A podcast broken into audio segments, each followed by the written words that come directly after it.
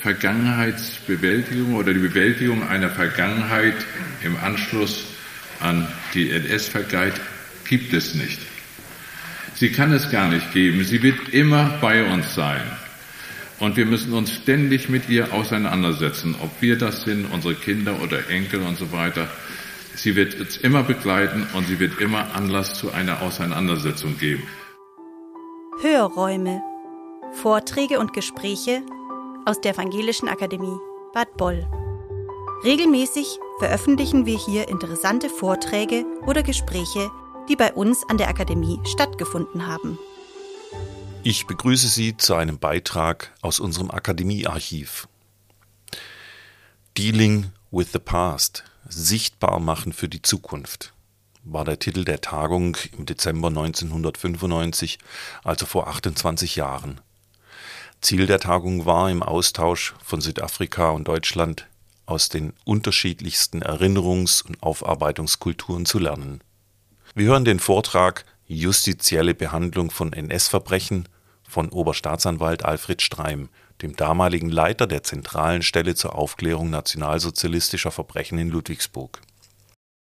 Unter den Referentinnen und Teilnehmenden waren die damals stellvertretende Vorsitzende der SPD, Frau Hertha Däublock-Merlin, der Innenminister des Landes Baden-Württembergs, Frieder Bürzele, und Bundespräsident Joachim Gauck, damals noch Bundesbeauftragter für die Unterlagen der Stasi, sowie die südafrikanischen Minister für Justiz und Religion.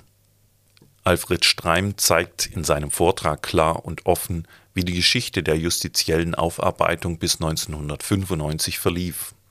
Auch heute noch ein wichtiger Beitrag zur Erinnerungskultur und dem Sichtbarmachen für eine bessere Zukunft. Mein Name ist Albert Decker, ich bin Studienleiter und Beauftragter für die digitale Diskursarbeit. Sehr geehrter Herr Justizminister, meine Damen und Herren, ich möchte an ein Wort von Frau Dr. Deutler-Demblin anknüpfen, und zwar an das Wort über die Vergangenheitsbewältigung. Gerade in diesem Jahr, um den 8. Mai herum, hat man oft gehört, jetzt ist der Krieg schon 50 Jahre vergangen und die beschäftigen sich noch immer mit der Vergangenheit, die bewältigen noch immer die Vergangenheit. Die Frage ist dabei, was haben diese Leute unter Vergangenheitsbewältigung gemeint? Und ich meine, wenn ich mir diese Leute angesehen habe, die das gesagt haben, die haben doch gemeint, es wird jetzt endlich Zeit, einen Schlussstrich zu ziehen. Es war also die Verdrängungsmentalität, die wir schon 1945, 46 gehabt haben. Ja, nichts mehr von diesen Dingen hören, ja, nichts mehr lesen, sehen und so weiter, sondern einen Schlussstrich ziehen. Und dabei meine ich Vergangenheitsbewältigung oder die Bewältigung einer Vergangenheit im Anschluss an die NS-Vergangenheit gibt es nicht. Sie kann es gar nicht geben. Sie wird immer bei uns sein. Und wir müssen uns ständig mit ihr auseinandersetzen, ob wir das sind, unsere Kinder oder Enkel und so weiter. Sie wird uns immer begleiten und sie wird immer Anlass zu einer Auseinandersetzung geben. Und ich finde, das ist gut. Nicht jetzt, dass man uns was vorwerfen will. Unseren Enkel kann man gar nichts vorwerfen und so, sondern dass wir daran erinnert werden. Erinnert werden, was damals geschehen ist und dass so etwas nie wieder passieren darf. Ich meine, es ist schwer, äh, solche Aussage an die äh, Öffentlichkeit zu bringen, an die äh, äh, Öffentlichkeit, so dass sie aufgenommen wird. Denken Sie nur, was heute an den Universitäten passiert, was an Schulen passiert, und diskutieren Sie mal mit Studenten oder Schülern, dann werden Sie ein großes Wissensdefizit feststellen, das manchmal so groß ist, dass man nur das hört, was Sie von den Eltern oder Großeltern haben, und das sind nämlich die Schlagwörter. Warum verfolgen wir nur unsere Verbrechen? Warum die anderen nicht? Es wird endlich Zeit aufzuhören und so weiter. Und das stimmt nicht. Das haben alles die Siegermächte getan. Unsere Zukunft ist die Jugend und ich meine wieder, und deshalb machen wir in Ludwigsburg auch ohne äh, beauftragt zu sein, eine Öffentlichkeitsarbeit mit Schülern und Studenten. Und Sie glauben gar nicht, wie diese Jugendlichen sensibel sind. Erst kommen sie in die Diskussion mit den Schlagwörtern und wenn wir dann aufklären, wenn wir Dokumente vorlegen, wenn wir Aussagen vorlesen oder sie selber in Akte hineingucken lassen, dann sagen durchweg alle, was heißt durchweg? Ich habe noch niemand gehört, der gesagt hat, also das stimmt nicht, sondern sagen alle, das muss weitergehen, das darf nicht untergehen. Und das finde ich gut. Jetzt, um äh, zu meinem Thema zu kommen, Frau Dr. Deutlich, die hat ja allgemein schon etwas über die Aufarbeitung und so weiter gesagt. Und äh, ich meine, sie hat an und für sich schon das vorweggenommen, was sie nach meinem Referat hätte sagen können. Aber das soll mich nicht stören. Ich bin ihr dankbar, dass sie es gesagt hat. Ich finde es gut. Ich kann es sagen, ich finde es wirklich gut. Sie ist nicht meine Vorgesetzte. Ich werde auch nicht mehr befördert und nichts. Ich kann es ehrlich sagen.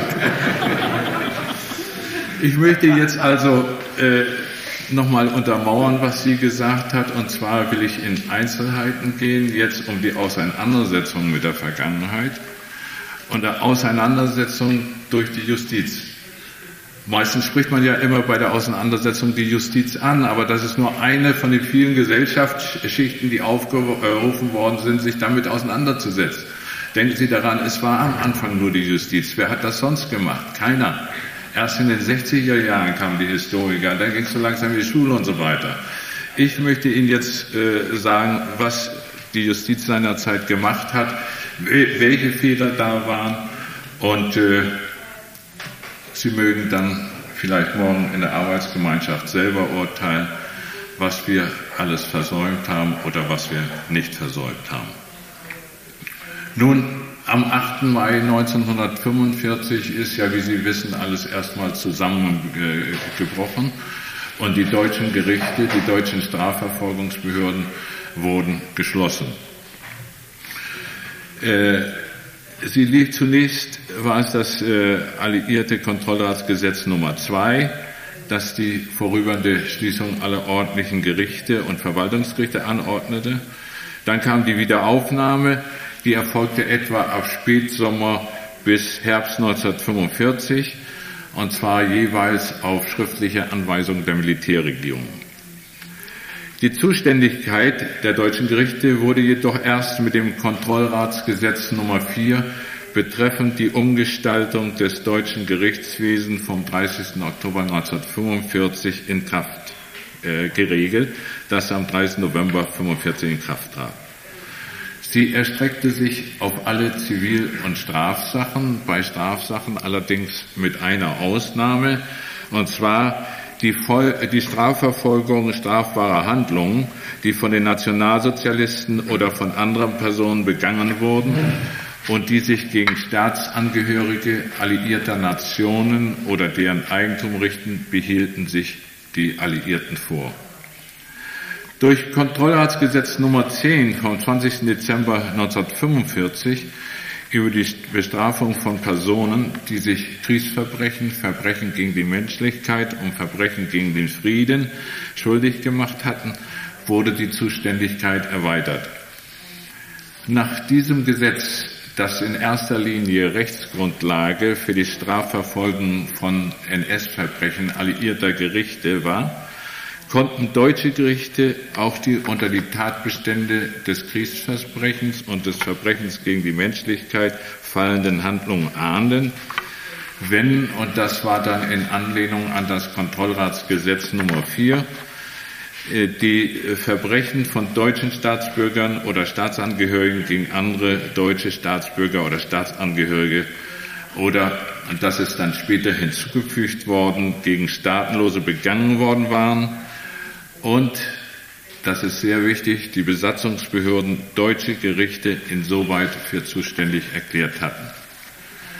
Die Zuständigkeitsermächtigungen wurden in der Folgezeit äh, in der britischen und französischen Besatzungszone generell, in der amerikanischen von Fall zu Fall erteilt. Eine Zusammenarbeit, wie man vielleicht denken würde, zwischen deutschen und amerikanischen und alliierten Stellen fand nicht statt.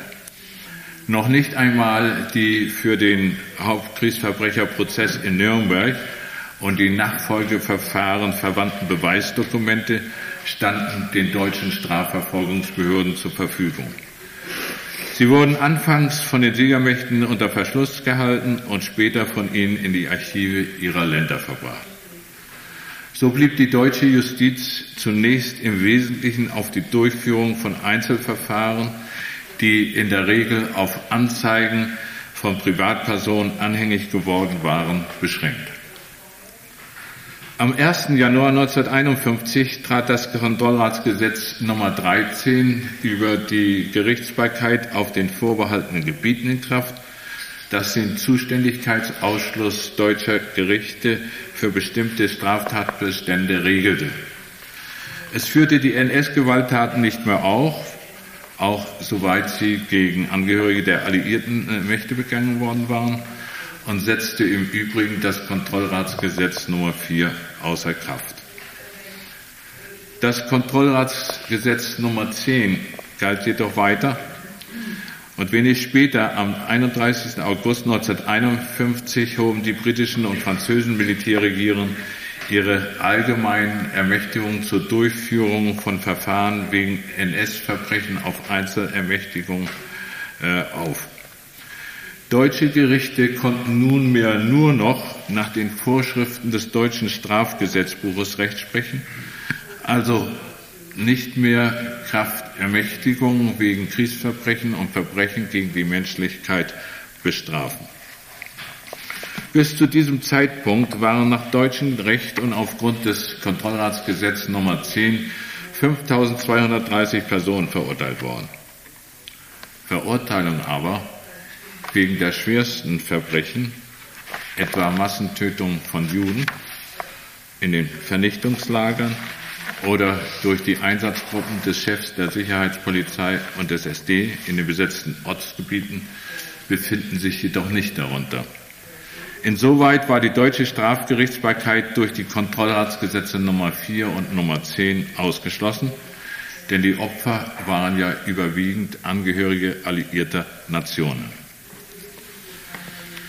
Wenn auch mit dem Kontrollratsgesetz Nummer 13 und dem Fallenlassen der Ermächtigungsvoraussetzungen für die Durchführung von NS-Verfahren die Schranken für die deutsche Gerichtsbarkeit im Wesentlichen beseitigt worden waren, wurde die volle Justizhoheit erst mit dem zwischen den Vereinigten Staaten, Großbritannien, Frankreich einerseits und der Bundesrepublik andererseits äh, am, 5., am 26. Mai 1952 geschlossen, jedoch erst am 5. Mai 1955 in Kraft getretenen Vertrag aus, äh, zur Regelung aus Krieg und Besatzung entstandener Frage, dem sogenannten Überleitungsvertrag, wiederhergestellt, mit einer Ausnahme, und das ist das, was äh, Frau Dr. Deubling-Wien äh, ansprach vorhin, die Untersuchung wegen der angeblichen Straftat von den Strafverfolgungsbehörden der betreffenden Besatzungsmacht oder Besatzungsmächte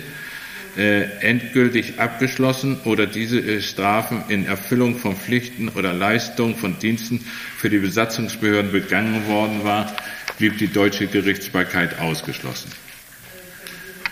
Diese Ausnahmeregelung hatte auf die später von deutschen Strafverfolgungsbehörden geführten Prozesse eine nicht zu unterschätzende Auswirkung.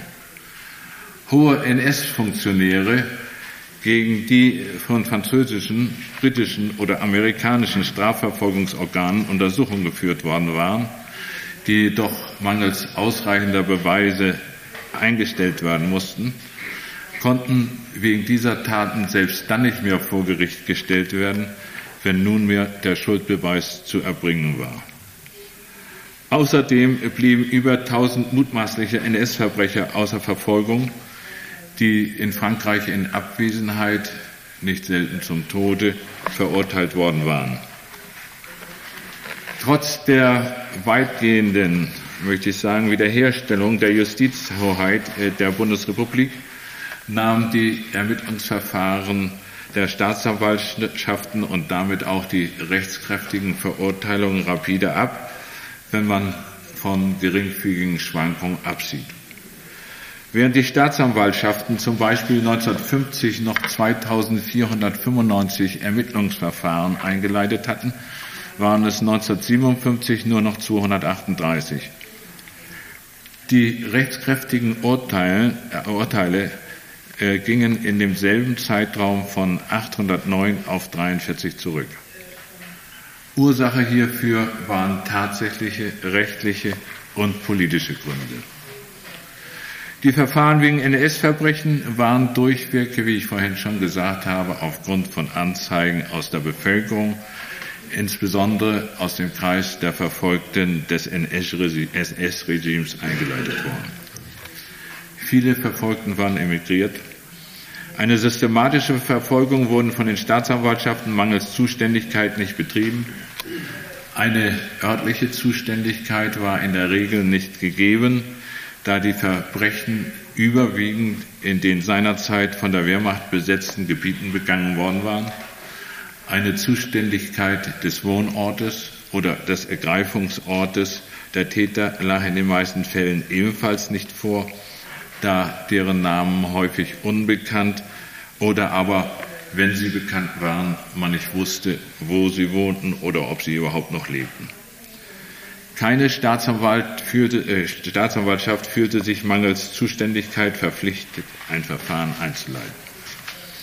Schließlich war im Jahre 1950 die Verfolgungsverjährung für alle mit einer Höchststrafe von fünf und im Jahre 1955 mit einer Höchststrafe von zehn Jahren Freiheitsentzug bedrohten Straftaten eingetreten. Es entstand in weiten Kreisen der Bevölkerung der Eindruck, dass CNS-Verbrecher im Wesentlichen zur Rechenschaft gezogen worden waren.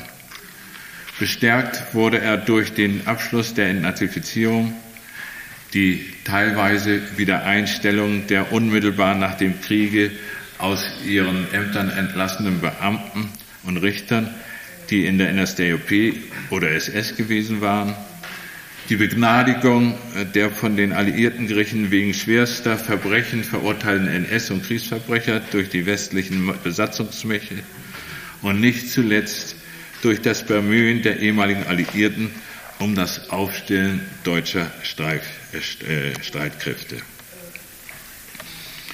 Die deutschen Politiker, die diesem Eindruck von der Aufarbeitung in Anführungsstriche hätten entgegentreten und durch Beseitigung der gesetzlichen Schwierigkeiten den Anstoß zu einer äh, systematischen Verfolgung hätten geben können, blieben äh, untätig. Anstoß und Mithilfe bei der Ahndung vergangener politischer Schuld hätte seinerzeit in den Wählerkreisen ihre Popularität geschmälert.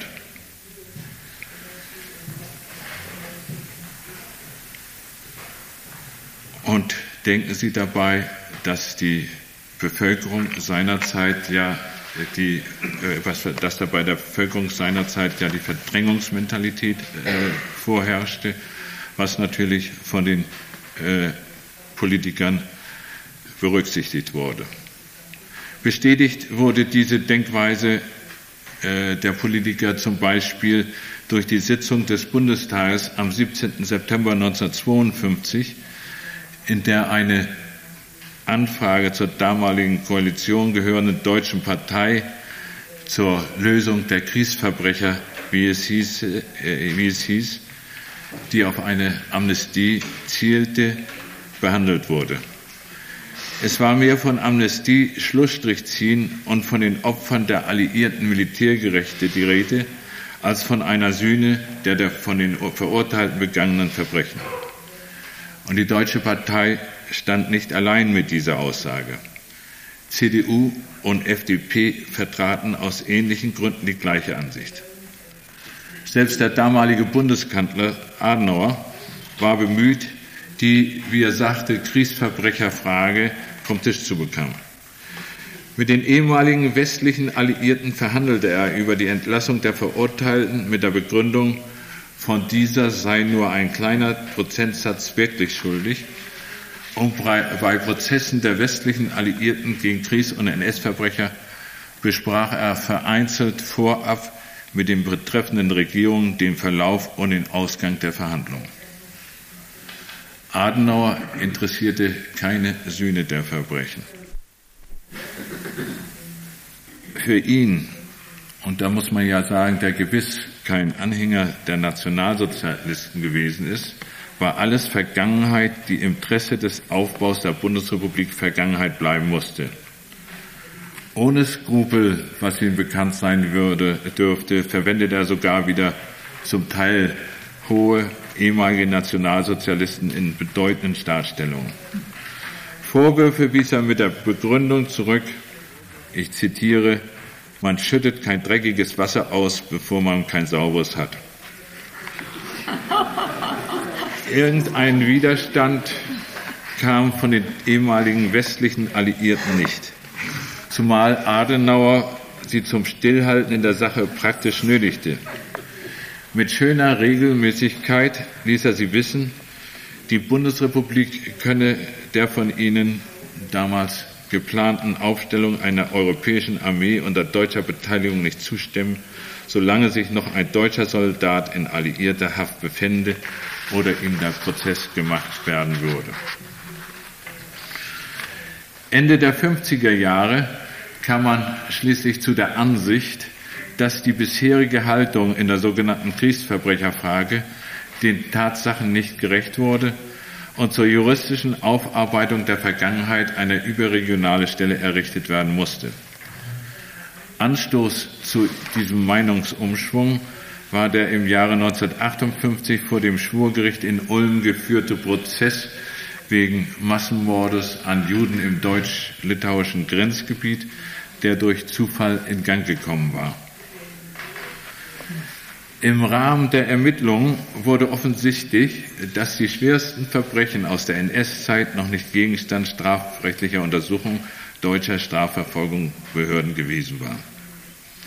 Die Justizminister, äh, Justizminister und Senatoren der Bundesländer sahen sich auf Anregung des Justizministeriums Baden-Württemberg in dessen Bereich der Prozess, Prozess wegen Massenmordes im deutsch-litauischen äh, Grenzgebiet geführt worden war, veranlasst, eine zentrale Stelle der Landesjustizverwaltung zur Aufklärung von NS-Verbrechen einzurichten, der durch Verwaltungsvereinbarung die Aufgabe gestellt wurde, alles erreichbare einschlägige Informationen zum Beweismaterial zu sammeln, zu sichten nach noch, nach noch verfolgbaren Taten für die im Bundesgebiet eine Gerichtsbarkeit nicht gegeben war, festzustellen, insoweit Vorermittlungsverfahren einzuleiten und diese so weit voranzutreiben, bis die Zuständigkeit einer Staatsanwaltschaft im Bundesgebiet in der Regel aufgrund des Wohnsitzes eines der Tatbeteiligten begründet war, der die Vorgänge dann zur Einleitung eines strafrechtlichen Ermittlungsverfahrens zugeleitet werden konnte. Außerdem sollte diese Dienststelle Koordinierungsfragen klären und die Strafverfolgungsbehörden unterstützen, etwa bei der Beschaffung von Beweismaterial. Am 1. Äh, Dezember 1958 nahm die zentrale Stelle ihre Tätigkeit auf. Durch die Tätigkeit der neuen Dienststelle erhielt die Verfolgung von NS-Verbrechen in der Bundesrepublik wieder einen Aufschwung, obwohl man das in der Bevölkerung nicht gern gesehen hatte. Das haben wir insbesondere in Ludwigsburg im privaten Bereich erfahren. Dieser hätte jedoch weit größer und ergebniseffektiver sein können, wenn die Ermittlungen nicht von Anfang an durch Schwierigkeiten tatsächlich, äh, tatsächlicher oder rechtlicher Art behindert worden wären, die nur schwer oder teilweise so gar nicht zu lösen waren. Zum Beispiel im Rahmen unserer Aufgaben hatten wir zunächst die noch verfolgbaren Verbrechen äh, festzustellen. Hierfür waren einschlägige Dokumente erforderlich. Diese waren jedoch während des Krieges und nach Kriegsende in die Hände der Alliierten gefallen und in die Archive ihrer Länder verbracht worden. Vom besonderen Interesse waren die in den Archiven der Ostblockstaaten. Mangels diplomatischer Beziehungen war eine Kontaktaufnahme mit diesen Staaten jedoch nicht möglich und Eigeninitiativen, also nicht, nicht offizielle Initiativen der zentralen Stelle, wurden äh, aus politischen Gründen von Bonner Seite verhindert, nach dem Motto, wie ein Beamter des Auswärtigen Amtes wörtlich sagen, wir machen die Politik und ihr macht Ludwigsburg. Erst kurz, erst kurz vor der bevorstehenden Verjährung von Mordtaten am 8. Mai 1965, die damals bekannterweise jedoch nicht eintrat, genehmigte die Bundesregierung die Auswertung der Archive in die Ostblockstaaten. Über sechs Jahre waren versäumt worden und mancher Politiker hätte es begrüßt, wenn die Materialien dort geblieben wären, wo sie sich befanden. Als wir seinerzeit zum ersten Mal zum Beispiel nach Moskau fahren konnten, erklärte der frühere Generalbundesanwalt und damalige Bundestagsabgeordnete Güde, die Russen halten das Material 20 Jahre zurück und, und unsere Idioten fahren hin und holen es ab. Nur heute ist es im Übrigen so, dass nicht alle Politiker mit unserer Tätigkeit oder mit unserer Noch-Tätigkeit einverstanden sind. Ich habe das jetzt wieder erlebt äh, äh, im April, kurz vor dem 8. Mai. Da sollte eine Podiumsdiskussion sein von einem bekannten Magazin, wo ich unter anderem eingeladen war. Es war auch ein Politiker eingeladen. Die Podiumsdiskussion wurde kurzfristig abgesagt, weil der Chefredakteur, der das leiten sollte, äh, ins Krankenhaus gekommen sei. Äh, ich habe jetzt wieder ein Interview gegeben und da sagte mir der betreffende Redakteur, Herr Streim, wissen Sie eigentlich, warum das damals abgesagt worden ist? Sondern natürlich, der Redakteur ist ins Krankenhaus gekommen. Nein, ihretwegen. Ich sage, wieso meinetwegen? Ja, dieser bekannte Politiker, der, ich muss es sagen, weil Sie mich so spannend angucken, nicht nach links gehört, sondern nach rechts. Und im Süden unseres Landes wohnt, nicht in Baden-Württemberg, äh, sondern im Süden, der hat gesagt, mit diesem Nazi-Jäger setze ich mich nicht an einen Tisch. Da können Sie sich natürlich vorstellen, was dann aus dieser ganzen Sache herauskommen kann. Grundlage für die Einleitung neuer Verfahren war daher lange Zeit ausländische Literatur oder später Hinweise aus unseren Vorermittlungen. Nach der Feststellung der Verbrechen begann dann die eigentliche Arbeit, nämlich die Ermittlung der Verantwortlichen und die Aufklärung der Taten selbst. Die Schwierigkeiten, die sich hierbei ergaben, wird nur derjenige verstehen können, der einmal die Akten der zentralen Stelle oder später dann der Staatsanwaltschaften durchgesehen, durchgelesen hat. Konnte schließlich einem Beschuldigten die Tat nachgewiesen werden, ergab sich ein weiteres Problem, nämlich der Zeitablauf. Die, der Anklageerhebung oder der Hauptverhandlung stand häufig äh, zwischenzeitlich eingetretene Verhandlungsunfähigkeit oder der Tod des Beschuldigten entgegen. Es kam aber auch vor, dass die Beweisführung nicht mehr möglich war, weil die Zeugen nicht mehr lebten oder ihr Erinnerungsvermögen sich so getrübt hatte, dass von einer Vernehmung im Prozess äh, Abstand genommen werden musste. In der Hauptverhandlung wurden schließlich mit sachlichen und rechtlichen Einwendungen von der Verteidigung versucht, einen Freispruch zu erlangen.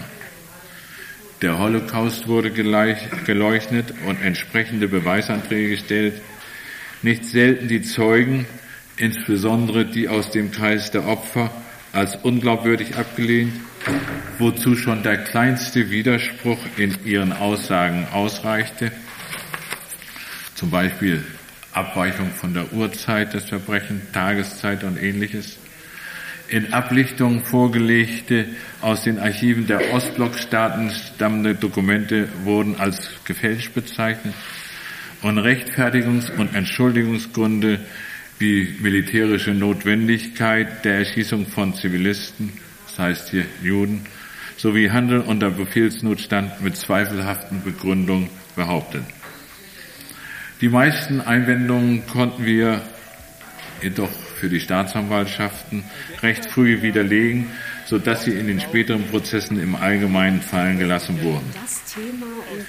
Neben diesen Schwierigkeiten, die der Verfolgung von NS-Verbrechen entgegenstanden, sind noch die zu erwähnen, die auf Eingriffen von Gesetz oder höchstrichterlicher Rechtsprechung beruhten und die als Verfahrenshindernisse der Einleitung von Ermittlungen entgegenstanden oder die Einstellung von bereits anhängigen Verfahren zur Folge hatten. Angeführt sei soweit zunächst die Verjährung. Im Jahre 1960 verjährte die Verbrechen, äh, verjährten die Verbrechen des Totschlages. Eine Verlängerung der Verjährungsfrist wurde seinerzeit vom Bundestag wegen des Rückwirkungsverbotes gemäß Artikel 103 Grundgesetz abgelesen. Hunderte, wenn nicht Tausende von Tötungshandlungen, die uns später bei der Auswertung der ausländischen Archive bekannt wurden, konnten nicht mehr verfolgt werden. Als fünf Jahre später die Verjährung von Mord bevorstand, nämlich 1965, spielte das Rückwirkungsverbot in der Debatte des Bundestages nahezu keine Rolle mehr. Begründung, das Rückwirkungsverbot beziehe sich nur auf materielles, nicht auf formelles Recht, zu dem das Institut der Verjährung gehöre. Durch Entscheidung des Bundesgerichtshofs wurde dann die Verfolgung von Richtern am Volksgerichtshof und an Sondergerichten im Wesentlichen abgeschlossen. Der Bundesgerichtshof vertrat die Ansicht, der Volksgerichtshof und die Sondergerichte seien ordentliche Gerichte im Sinne des Gerichtsverfassungsgesetzes gewesen.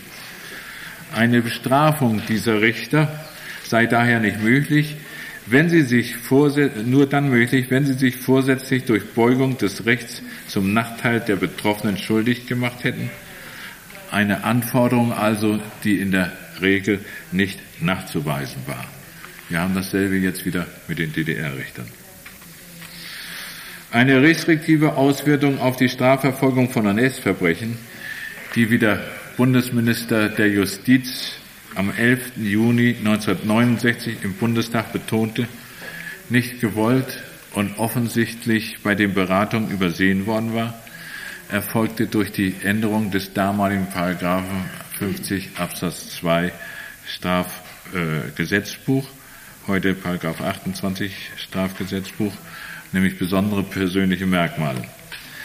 Ein Befehlshandelnder Mordgehilfe konnte nunmehr nur noch dann bestraft werden, wenn ihm nachzuweisen war, dass seinem Tatbeitrag eigene niedrige Beweggründe zugrunde lagen oder ihm die grausame und heimtücke Tatausführung im Zeitpunkt seines Handelns bekannt war. Konnte dieser Nachweis nicht erbracht werden, war die äh, Strafe zwingend nach den äh, Grundsätzen über die Bestrafung des Versuchs zu mäßigen zu mildern. Das bedeutete wiederum Verjährung der Handlung am 8. Mai 1950, 1960. Durch diese Änderungen wurden insbesondere sogenannte Schreibtischtäter begünstigt, da das täterbezogene Mordmerkmal, Tatbestandsmerkmal niedrige Beweggründe im Allgemeinen nicht nachgewiesen werden konnte. Brauchte er brauchte bloß zu sagen, ich habe von den oben den Befehl gekriegt, so und so viele Juden sollen vernichtet werden. Ob das Juden waren, das war mir ganz, ganz egal gewesen. Äh, ich habe den Befehl einfach weitergegeben. Ich hätte auch den Befehl, wenn es andere Leute gewesen wären, weitergegeben. Und dann die tatbestandsbezogenen Merkmale Heimtücke und Grausamkeit, die dann auch durchweg nicht vorlagen. Ein Schreibtischtäter weiß nicht, wie die Tat an der Grube geschehen ist, ob sie jetzt grausam war oder ob sie heimtückisch war. Und dann die Ermittlung, Ermittlungsverfahren gegen Angehörige ehemaliger Reichsministerien und oberster Reichsbehörden, wie etwa das berüchtigte Reichssicherheitshauptamt, wo ja diese ganzen Mordbefehle herkamen, musste in nahezu allen Fällen eingestellt werden.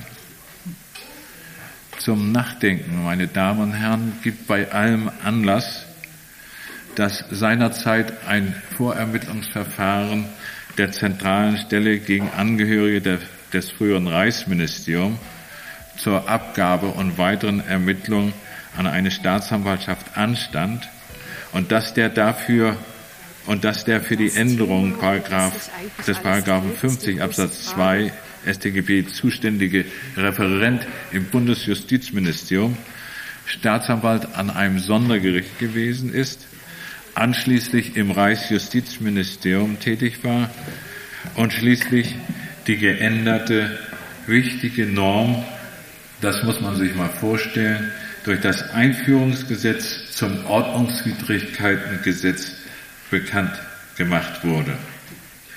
Es ist jetzt jedoch müßig, darüber nachzudenken, ob er daran beteiligt war oder nicht. Beweisen kann man jedenfalls nichts. Durch den bereits zitierten Vertrag zur Regelung aus Krieg und Besatzung entstandener Fragen vom 16. Mai 1952, den sogenannten Überleitungsvertrag, konnten die in Frankreich in Abwesenheit verurteilten NS-Verbrecher nicht verfolgt werden, weil das Abwesenheitsurteil nach einer Entscheidung des Bundesgerichtshofes als endgültig abgeschlossene Untersuchung einer Besatzungsmacht angesehen war, wurde, obwohl das Urteil, wenn der Täter gefasst wurde, keinerlei Wirkung hatte. Ohne Rücksicht auf das Abwesenheitsurteil muss ein völlig neues Verfahren durchgeführt werden. Auf unser Drängen wurde schließlich am 2. Februar 1971 über das Bundesjustizministerium Auswärtige Amt ein Zusatzabkommen äh, zwischen der Bundesrepublik und Frankreich abgeschlossen, das äh, nur die, nun die Verfolgung der in Abwesenheit Verurteilten erlaubte. Das Zusatzabkommen wurde 1971 abgeschlossen. Am 9. April 1975 trat diese Regelung jedoch erst in Kraft. Zu diesem Zeitpunkt war ein Teil der Beschuldigten bereits verstorben und ein Teil der Beschuldigten musste wegen der zwischenzeitlich eingetretenen Verjährung eingestellt werden, da nicht alle Tötungshandlungen den Tatbestand der damals noch allein verfolgbaren Verbrechen des Mordes nicht erfüllten. Frage ist, warum diese Verzögerung, diese fünf Jahre? Auch in diesem Fall saß ein Mann an maßgeblicher Stelle, der ein Interesse an dem Inkrafttreten des Zusatzabkommens nicht gehabt haben dürfte. Auch in diesem Fall ist es müßig, dem nachzugehen. Es wird niemand beweisen können. Wir befinden uns jetzt in der Endphase der strafrechtlichen Auseinandersetzung mit der Vergangenheit. Und in dieser Endphase wurden die, wurde die Strafverfolgung von NS-Verbrechen noch einmal aktuell. Durch die Wende ist Material auf uns zugekommen, das noch strafrechtlich relevant ist. Die Unterlagen des Ministeriums für Staatssicherheit, das Untersuchungsorgan für NS- und Kriegsverbrechen gewesen ist. Diese Materialien waren uns bisher nicht zugänglich, weil die DDR den Kontakt mit uns abgelehnt hat. Obwohl wir von der Ständigen Justizministerkonferenz den Auftrag erhalten haben, die Unterlagen, Umfang laufende neun Kilometer, systematisch auszuwerten, ergeben sich insoweit erhebliche Schwierigkeiten. Es fehlt das erforderliche Personal. Lange Zeit konnten wir die Vorgänge nur mit einer Staatsanwältin und zwei und ein, zwei, äh, die Unterbau darstellten, äh, auswerten.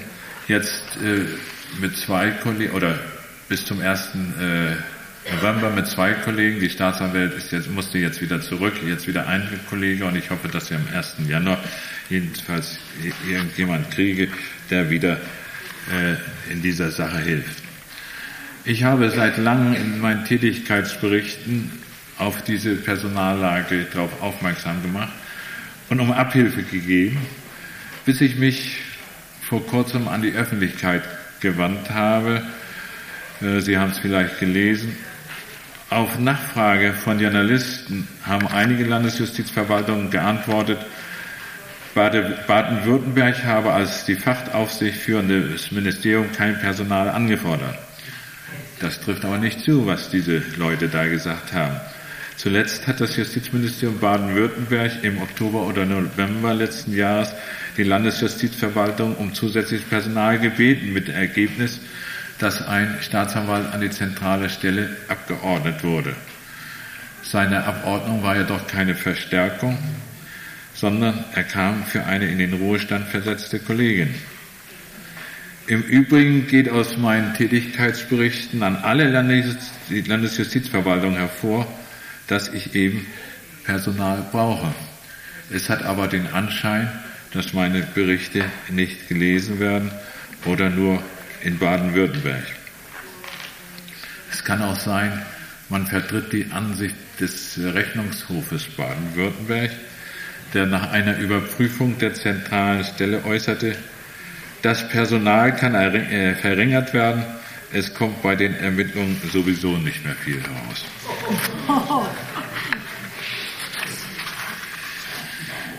Ich muss sagen, richtig ist, dass durch den Zeitablauf der Erfolg der jetzt eingeleiteten Verfahren als sehr gering einzuschätzen ist. Aber wir finden immer noch Beschuldigte, die noch am Leben und auch verhandlungsfähig sind. Zurzeit ist etwa in vier Fällen Anklage erhoben worden. Weitere Anklage dürften im beschränkten Umfang noch zu erwarten sein. Fehlendes Personal wird jedoch die Ermittlungen erheblich verzögern und letztlich dazu führen, dass sich die Verfahren aus biologischen Gründen von selbst erledigen. Deutlicher ausgedrückt, die Verfolgung von NS-Verbrechen wird durch eine Art kalte Amnestie, die, die die juristische Auseinandersetzung mit den Unrechtsstaaten des Dritten Reiches zumindest schon zeitweise begleitet hat, beendet. Wenden wir uns, und das finde ich wichtig, weil da sehr wenig bekannt ist, noch abschließend der Verfolgung von NS-Verbrechen des anderen deutschen Staates zu der Deutschen Demokratischen Republik. Sie hat mit schöner Regelmäßigkeit verkündet, im Gegensatz zur Bundesrepublik die NS-Untaten systematisch verfolgt zu haben und führte als Beweis stets ihre Statistik an, die mit rund 12.880 Urteilen doppelt so viel Verurteilung wie die Bundesrepublik aufwies. Im Ausland und teilweise auch in der Bundesrepublik hat man die Deutsche Demokratische Republik immer als Vorbild für die juristische Aufarbeitung der Vergangenheit bezeichnet, ohne dass man einen Einblick in deren einschlägigen Unterlagen gehabt hätte. Sie waren, wie wir jetzt festgestellt haben bei unseren Auswertungen, gesperrt.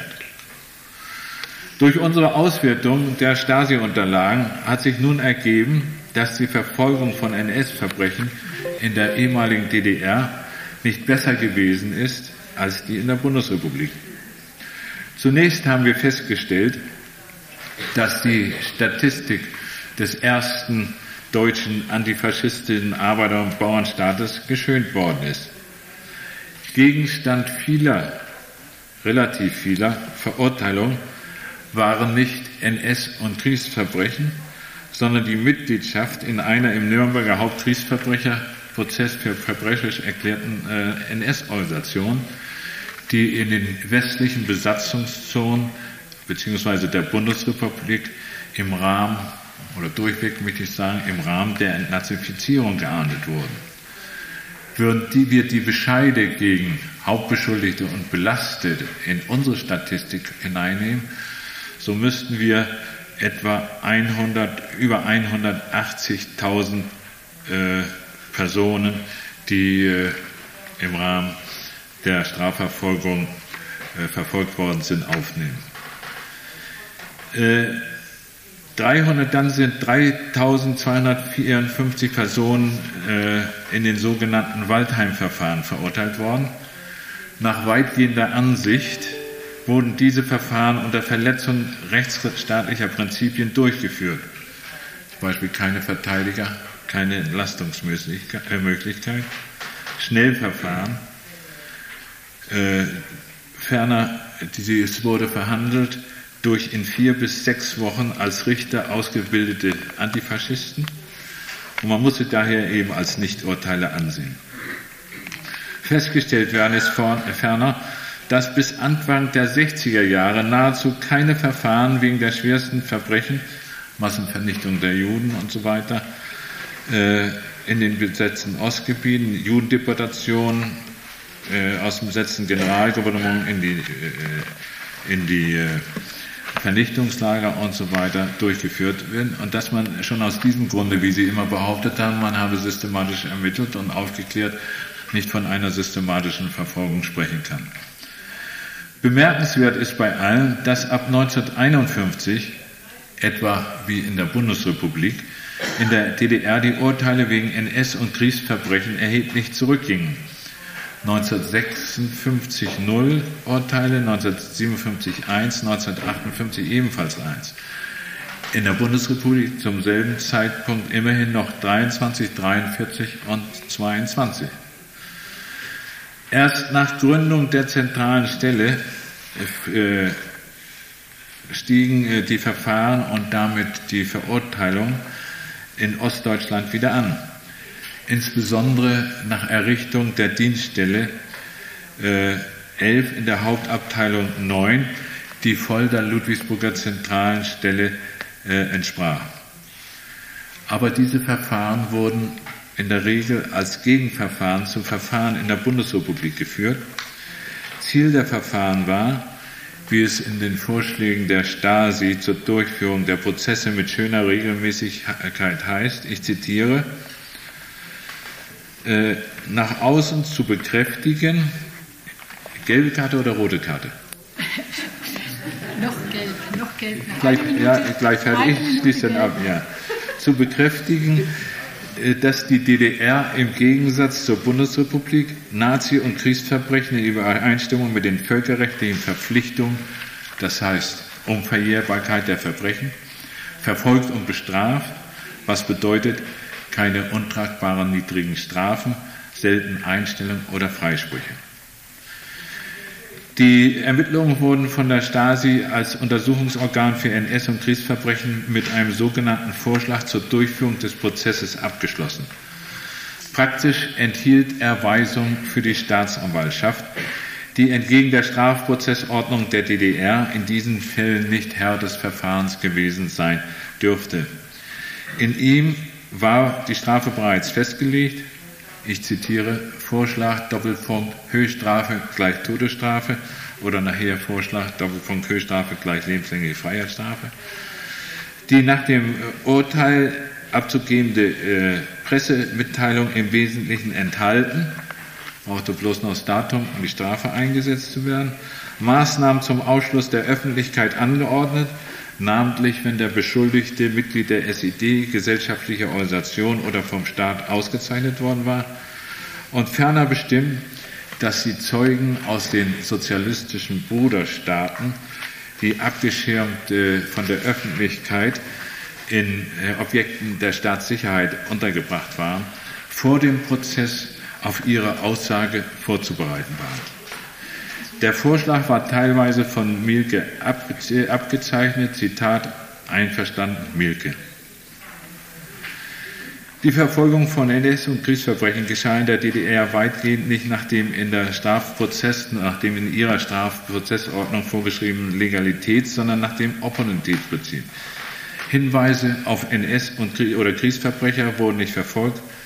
Operativvorgänge, wie es dort hieß, also Art Vorermittlungsverfahren, von der Stasi ohne ersichtlichen Gründe, ohne ersichtlichen Gründe nicht weiter bearbeitet oder aus politischen Gründen eingestellt, Beweisschwierigkeiten vorgeschoben und, äh, und Beschuldigte unter zu stören oder zu verhindern. Zum Beispiel sachdienliche Erkenntnisse zur Förderung der Verfahren in der Bundesrepublik wurden zurückgehalten. Die Untersuchungsorgane der sozialistischen Bruderstaaten haben 1960 äh, auf einer Konferenz in Prag beschlossen, von sich aus, der, auf Anregung der DDR, äh, von sich aus der zentralen Stelle kein Material mehr zu überlassen, das für deren allgemeine Aufgabe die Überprüfung aller Behörden, Einheiten und Lager aus strafrechtlicher Relevanz gedacht war, sondern nur noch solche Unterlagen zu übersenden, die bereits anhängige Verfahren betreffen, auf die die Ostblockstaaten einwirkt. Also wir riskieren nichts mehr zum Abendessen. Wir riskieren, dann mache ich den Schluss. Also ich wollte jetzt nicht, nachdem ich, da gibt es noch viele interessante Sachen, was die Kameraden da drüben gemacht haben. Die muss ich natürlich unterschlagen. Vielleicht kann ich es nachher sagen. Ich darf jetzt äh, vielleicht bloß noch zum Abschluss sagen, es war drüben also nicht so gewesen, keine äh, Nazis und so weiter. Wir haben festgestellt, dass zum Beispiel bei der, äh, wann war das gewesen? bei der Regierungsneubildung 1980, 1982 in DDR 15 stellvertretende Minister runter waren, die in der SA, äh, in der SA, NSDAP oder SS gewesen waren, zum Teil alte Kameraden. Ich will mit, mit, den ganzen Kamera äh, mit den ganzen Sachen aber nicht sagen, dass unsere Verfolgung von NS-Verbrechen oder Kriegsverbrechen besser gewesen sei als in DDR. Nein, das will ich nicht. Wir haben sehr viele Mängel und äh, Sie, ich habe es ja vorhin bloß angedeutet und ich könnte eine ganze Vorlesungsreihe darüber machen. Ich will Ihnen bloß sagen, dass man auch drüben, obwohl man immer gesagt hat, also bei uns wird alles gemacht, nichts gemacht. Immerhin, und jetzt komme ich zum Schluss, liebe Frau, sie freut sich. Ja, ich, ich, ich hoffe noch auf mein Abendessen, das ist der In Grund. Ordnung. Ja. Immerhin haben wir die westdeutsche Justiz den Versuch gemacht, uns mit der Vergangenheit auseinanderzusetzen. Wenn es auch bei dem Versuch geblieben ist, so haben wir doch, und das ist sehr wichtig, Impulse gegeben. Impulse nämlich zu einer ständigen Auseinandersetzung in unserem Volke, und sei das negativ oder positiv. Wenn es auch nicht zu einer wirklichen Auseinandersetzung bis jetzt gekommen ist, so muss ich die Schuld an allem unserem Volk selbst zuschreiben. Man hat sich mit der Angelegenheit nicht befasst, man hat sie immer verdrängt und es war mehr von der Schlussstrichziehen-Mentalität der Rede als von einer wirklichen Auseinandersetzung mit der Vergangenheit. So, ich danke Ihnen.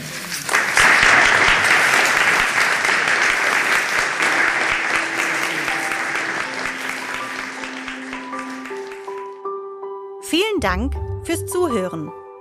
Anregungen und Fragen zur heutigen Folge können Sie uns gerne über unsere E-Mail-Adresse pressestelle.ev-akademie-boll.de oder über Instagram oder Facebook zusenden. Wir freuen uns, wenn Sie beim nächsten Mal wieder dabei sind. Abonnieren Sie gerne unseren Podcast. Herzliche Grüße aus der Evangelischen Akademie Bad Boll.